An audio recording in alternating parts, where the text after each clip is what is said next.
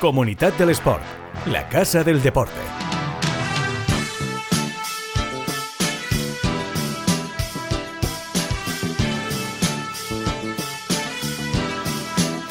Hola, ¿qué tal? Muy buenas, bienvenidos a Comunidad del Sport, este espacio en el que damos cobertura a los mejores eventos, deportistas y clubes de la comunidad valenciana. En el programa de hoy nos venimos hasta Alicante porque vamos a hablar de dos cosas que han pasado en la provincia y que van a pasar. Una es la Micha Marató de Santa Pola, una prueba de mucho prestigio, una de las más importantes de media distancia en suelo nacional y que dentro de dos domingos lo que hace es celebrar su 31 primera edición después del éxito de la anterior.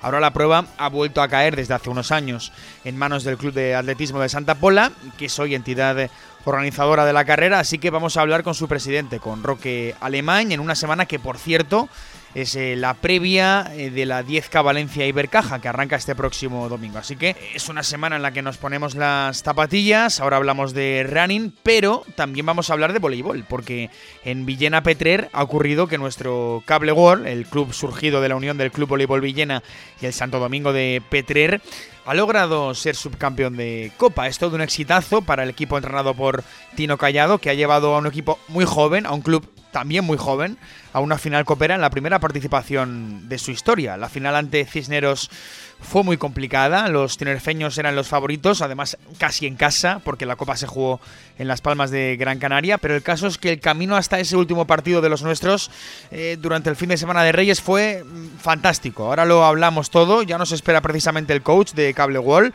pero antes os tenemos que recordar que nos escucháis en Plaza Podcast y en todas nuestras plataformas de podcasting, en Spotify, en Apple Podcast, en Google Podcast, en Evox y también, por supuesto, en la web de Comunidad del Sport, comunidaddelesport.com, todo junto. Venga, vamos a arrancar. Nueva edición de Comunidad. Bienvenidos.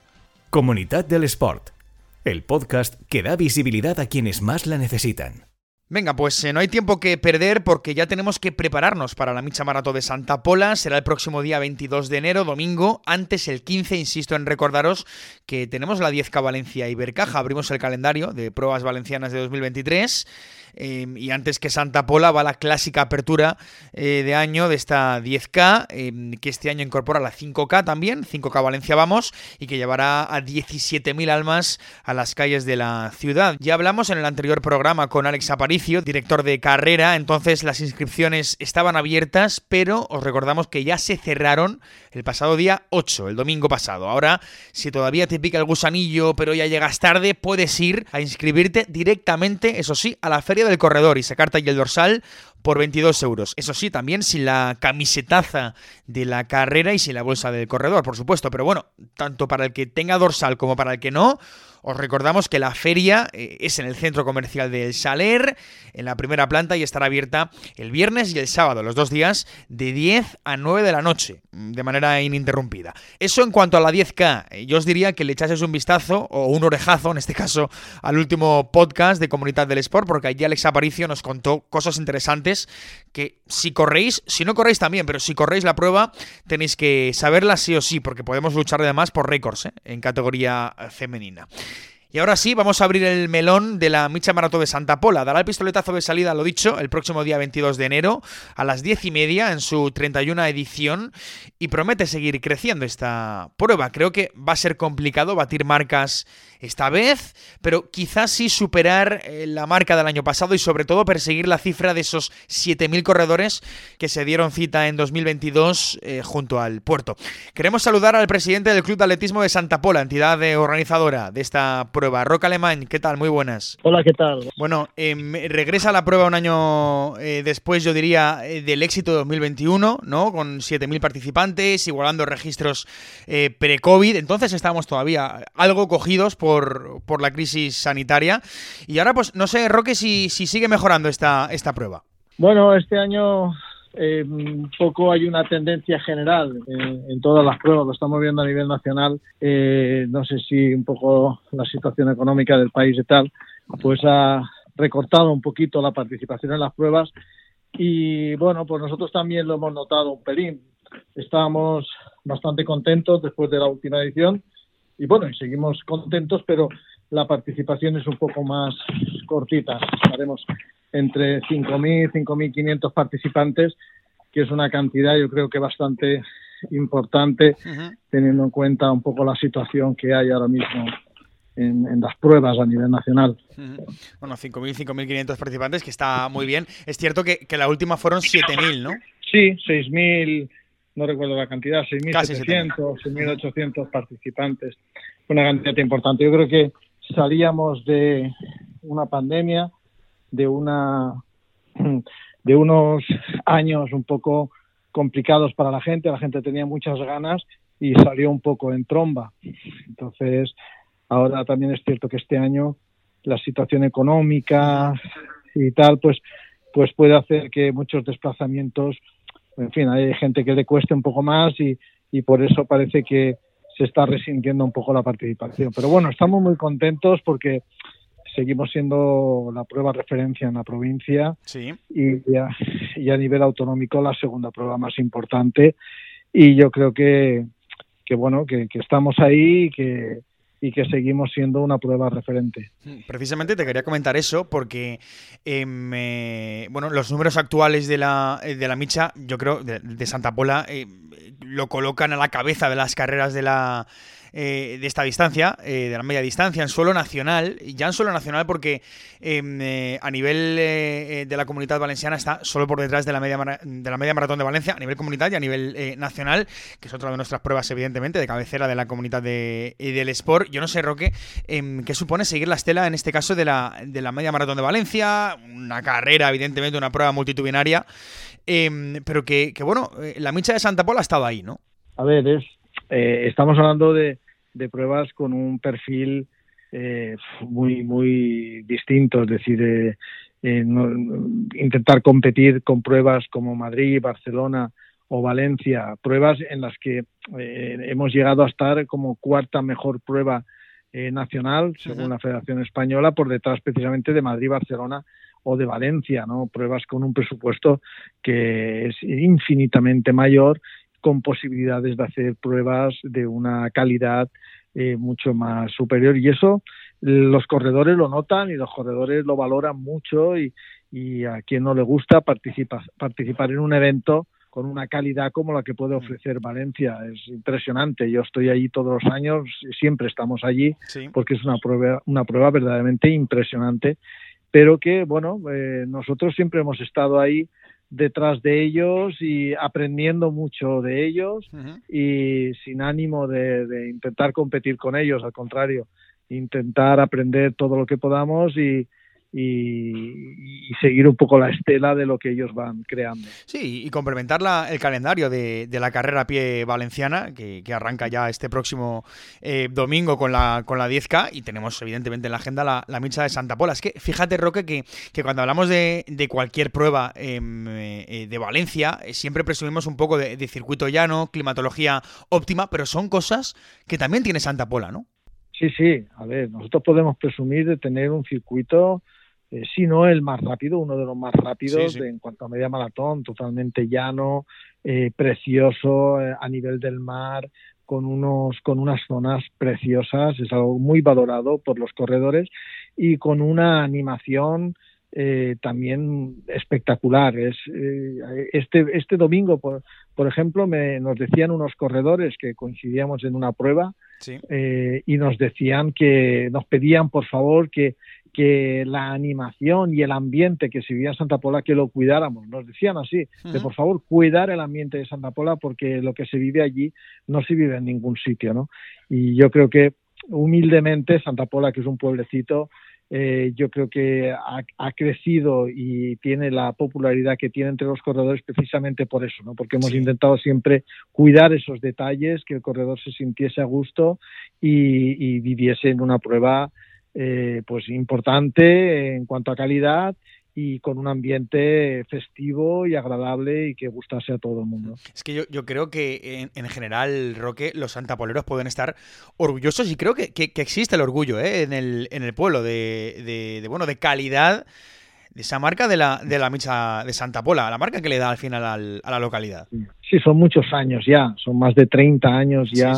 Eh, con una prueba que ha dado muchas alegrías al, pueblo de Santa Pola, que, eh, que la ha colocado, yo creo que ha colocado en el plano deportivo a nivel nacional, eh, ha colocado a Santa Pola en, en, ese ámbito deportivo a nivel nacional y, con muchísimos reconocimientos por todos los sitios. Santa Pola está muy agradecida a la media maratón y la media maratón tiene que estar muy agradecida al pueblo de Santa Pola porque eh, siempre eh, ha apoyado esta idea, siempre ha apoyado eh, este, este evento y eso ha hecho que, que tanto ciudadanos con su apoyo como patrocinadores, como comercios, han hecho posible que la prueba se hiciese año tras año. Eh, y hablemos de la Elite Roque, porque en, Comunidad del Sport hablamos mucho de, la cara popular de la carrera y de lo que suponen las carreras en, el deporte eh, valenciano, como es el caso de, Santa Pola, pero también nos gusta hablar de la élite, ¿no? Porque eh, tendremos por ahí a Alexander Mutiso, que en 2020 ya marcó 59 minutos 9 segundos, cerca del récord de 57-31 de, de, Kiplimo, que es el récord mundial de, medio maratón. Pero bueno, además habrá, si no me equivoco, otros seis atletas con marcas que hacen imaginar que, que se puede superar la marca del año pasado, ¿no? La de Enoragoy Sixon de, de 1.0715. Sí, a ver, eh, nosotros eh, hemos trabajado y eh, durante todo el año para intentar tener una, una, prueba con unos competidores que bajasen de esas marcas. Creo que, a ver, a estas, eso depende de tantos factores que hablar de que se va a batir la marca es muy arriesgado porque por muy bien que pueda estar el corredor, son muchos los factores que le pueden afectar el día de la prueba.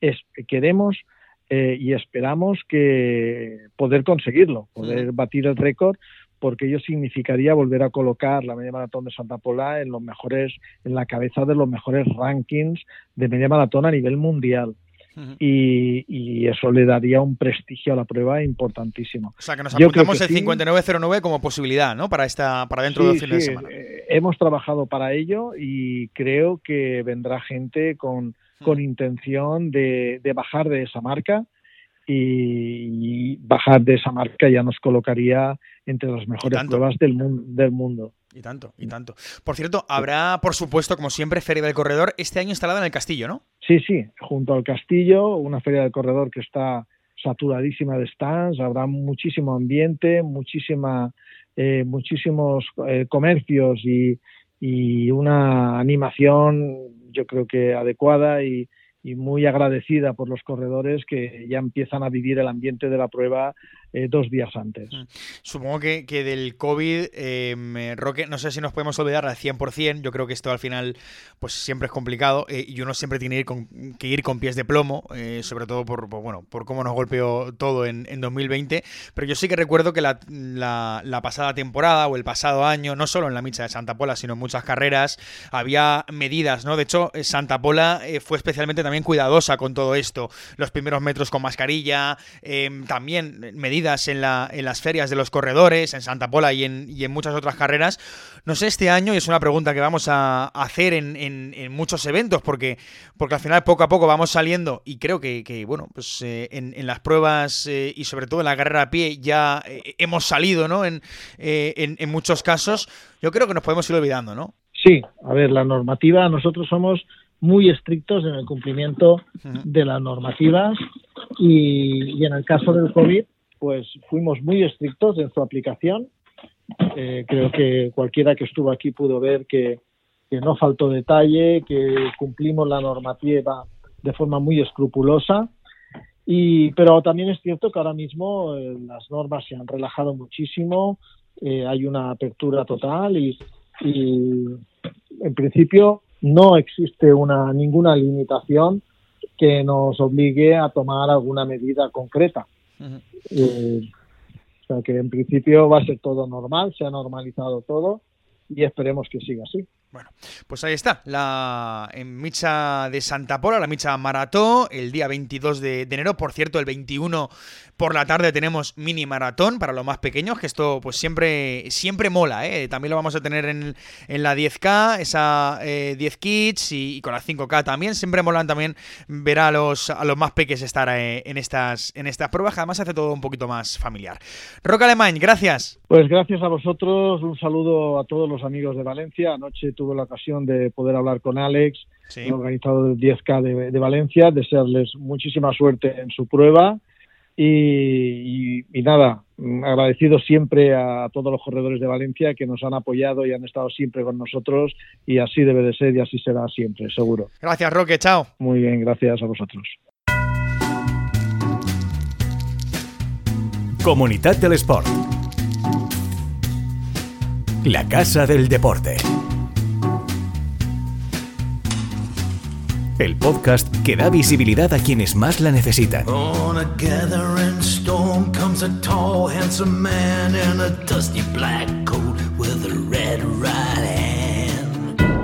Bueno, venga, seguimos aquí en eh, Comunidad del Sport, cerramos la persiana del running ya y seguimos pegaditos a la provincia de, Alicante. Hemos tenido este pasado fin de semana un resultado muy importante eh, y hablamos de voleibol de nuevo. Nuestro cable wall Villena Petrer se proclamó subcampeón de Copa, de la Copa Príncipe, las Palmas tras perder en la final ante un Cisneros eh, Alter intratable. Los tinerfeños fueron superiores en todo el torneo, eso es así, pero yo creo que es un gran resultado para los nuestros. Es un resultado que, entre otras cosas, es fruto del trabajo del Club Voleibol Villena y del Santo Domingo Voleibol Petrer, por supuesto, y también es fruto del trabajo de otro de nuestros protagonistas en el programa de hoy, que es su entrenador.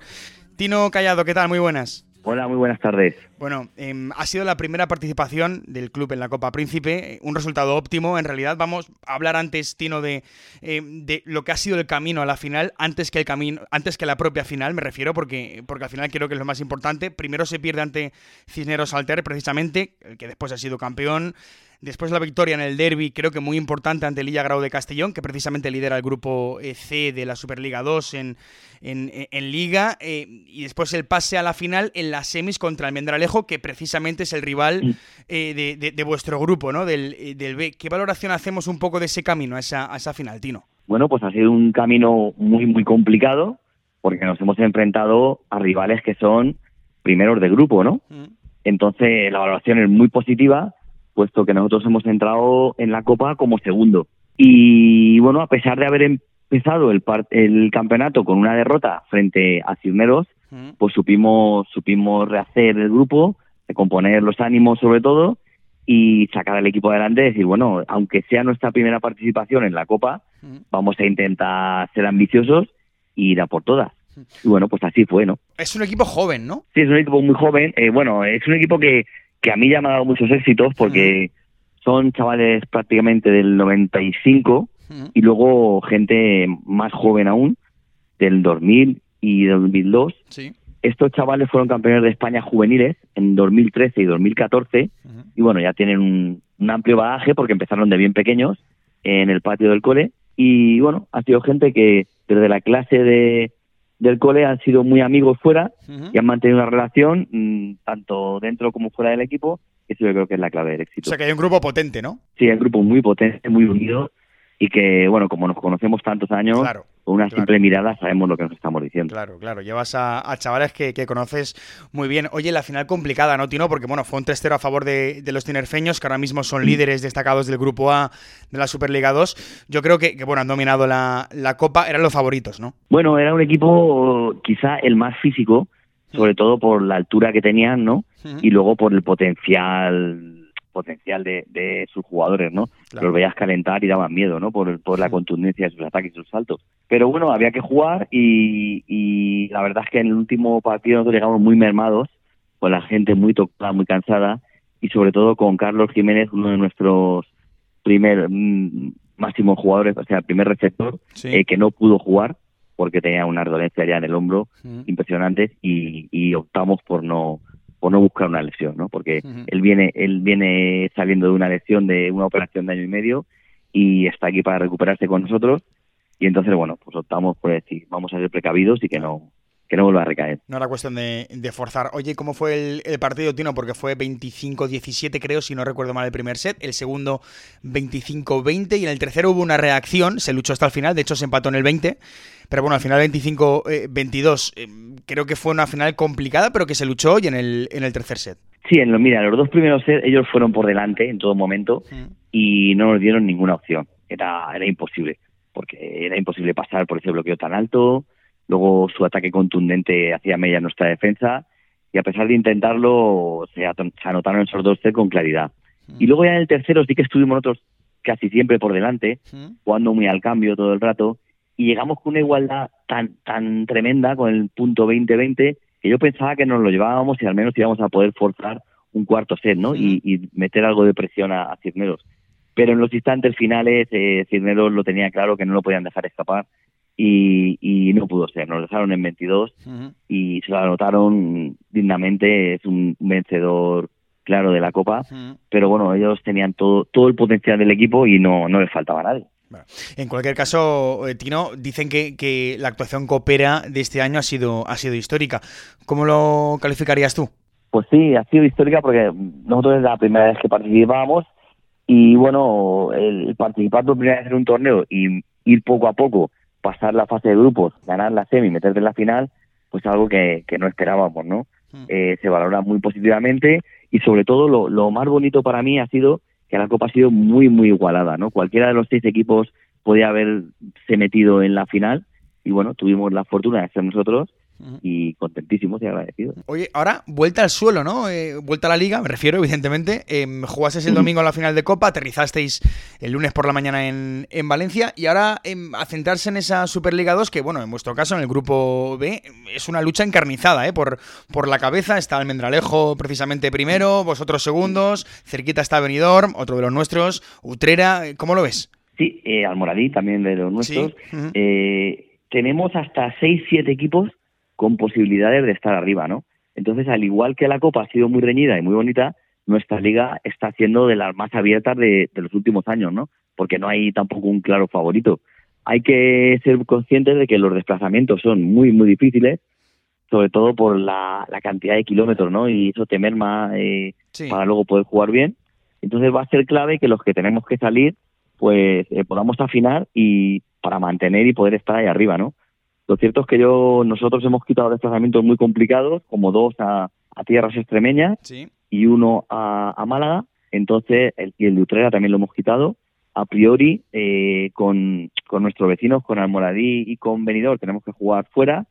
Pero bueno, no es lo mismo viajar 35 minutos, como tenemos a Almoradí, que tener que hacer 7 horas a Extremadura, ¿no? Entonces, yo lo planteo que, que, que tenemos que ir a por todas porque se nos está poniendo todo de cara. Em, ahora descanso, ¿no? Eh, creo que, este fin de no, no tenéis competición. Entiendo que por haber jugado la final de Copa. No, no es por eso. Nosotros deberíamos de jugar con Cáceres, deberíamos de recibir aquí a Cáceres, pero ellos me hicieron el favor de que cuando yo tuve que ir allí, me cambiaron el partido y el mismo fin de semana fue con Cáceres y con Almendralejo para evitar, o, sea, o para, para para conseguir que en un mismo viaje quitarme dos partidos por lo largo del desplazamiento, ¿no? Entonces yo les he hecho el mismo favor y cuando ellos vienen a jugar con Benidorm, que yo esa semana juego con Almoradí, el domingo jugaremos juntos eh, aquí en Petrel Cáceres contra nosotros. Y ellos así se evitan un desplazamiento también. Pues ahí está, el, eh, bueno, el favor entre, entre clubes, esto pues quizá no es habitual en otros deportes, que, esto también hay que, hay que decirlo, pero mira, es, siempre que sea posible es eh, perfecto. Oye, Tino, y hablemos un poco también de, y para cerrar, del, del Tino entrenador y persona, porque bueno, me han contado que, dejaste de entrenar durante un tiempo, eh, cuéntame por qué y que regresaste, ¿no? Bueno, pues el tiempo que lo dejé fue poquito, porque fui padre, lógicamente, y tenía que atender a mi familia con, con, el primer hijo, y entonces yo dije que, que no me podía hacer cargo de todo lo que llevaba. Así fue que la gente que estaba en el club pues se echó todo a las espaldas, ¿no? Empezaron a entrenar, a seguir con todo, pero los equipos técnicos son muy complicados de llevar, y más cuando tienes gente está acostumbrado a una forma de entrenar. Y eh, ese año fue en Primera Nacional, eh, te hablo por el 2015 por ahí, y, y entonces eh, empezaron la liga y ya en Navidades tuve que retornar porque el equipo iba a la deriva, ¿no? no, no ya en resultados, ¿no? Sino en cuanto a funcionamiento y tal, porque había muy malos rollos. Entonces me dijeron, necesitamos que vuelvas. Y bueno, pues... Volviste para salvar al equipo, ¿eh? Para salvar, para salvar, pero para, para mantener la dinámica del club, ¿no? Porque yo antes sí que entraba en el pabellón a las 5 de la tarde y salía a las 11 de la noche llevando infantil, cadete y juvenil. Y ahora, bueno, pues al tener familia no dispongo de tanto tiempo. Y claro, bueno, yo volví con esa condición, ¿no? De, de, estar con el equipo senior, le echo pues dos horas y media o tres por la tarde, pero el resto de tiempo lo paso con la familia. Claro, claro, ya no, ya no es como, como antes. Eh, te quería preguntar, Tino, precisamente por esto, eh, ¿cómo es el Tino entrenador? Eh, porque, bueno, ¿qué, te caracteriza a ti como, como, como coach? Y porque hablan también de ti en la comunidad, ¿no? Porque entiendo que ahora que me dices, me pasaba en el pabellón de, de 9 de la mañana a 11 de la noche, ¿cómo ha cambiado tu vida con el voleibol en, en ese sentido? Bueno, yo creo que la clave de éxito es que para mí, como para muchos otros entrenadores de aquí de la comunidad, el vóley es pasión, ¿no? Eh, yo cuando llegó la pandemia pensaba en dejarlo porque estaba cansado y tal, pero reflexionando dije, vamos, si, si es lo que más me gusta en la vida, no puedo dejarlo, ¿no? Entonces lo que tengo que hacer es tomármelo de otra manera. Y eso fue lo que hice, ¿no? Quitarme volumen de trabajo, pero lo que hago lo pues, intento hacerlo al 200%. Para mí es pasión y para mí cada vez que entro en la pista de voleibol trato de que eh, el jugador entrene y se vaya muy contento, ¿no? Es como me gustaría que me entrenasen a mí, el ir a cada entreno a pasármelo muy bien. Y eso es un poco, yo creo que es el secreto. Bueno, pues ahí está, el secreto de Tino Callado, que bueno, se ha colocado en esa final de la Copa y ha sido su campeón con el cable gol Villena Petrer. Tino Callado, enhorabuena, suerte y muchas gracias. Pues muchas gracias a vosotros. Un saludo, de verdad. Comunidad del Sport. La Casa del Deporte.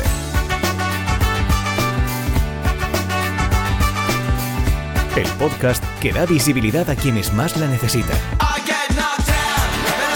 Bueno, pues ahí está, Tino Callado, que sigue consiguiendo éxitos. ¿eh? ¿eh? Me he quedado con la capacidad de los clubes de favorecerse entre sí a la hora de gestionar desplazamientos y, las jornadas. ¿eh? Hay que recordar que no todo es deporte profesional en este mundo, en esta vida. Muchos de los equipos de la Superliga 2, incluso de la Superliga, ¿eh? de la primera división del vóley nacional, no son totalmente profesionales, al menos no todos ellos.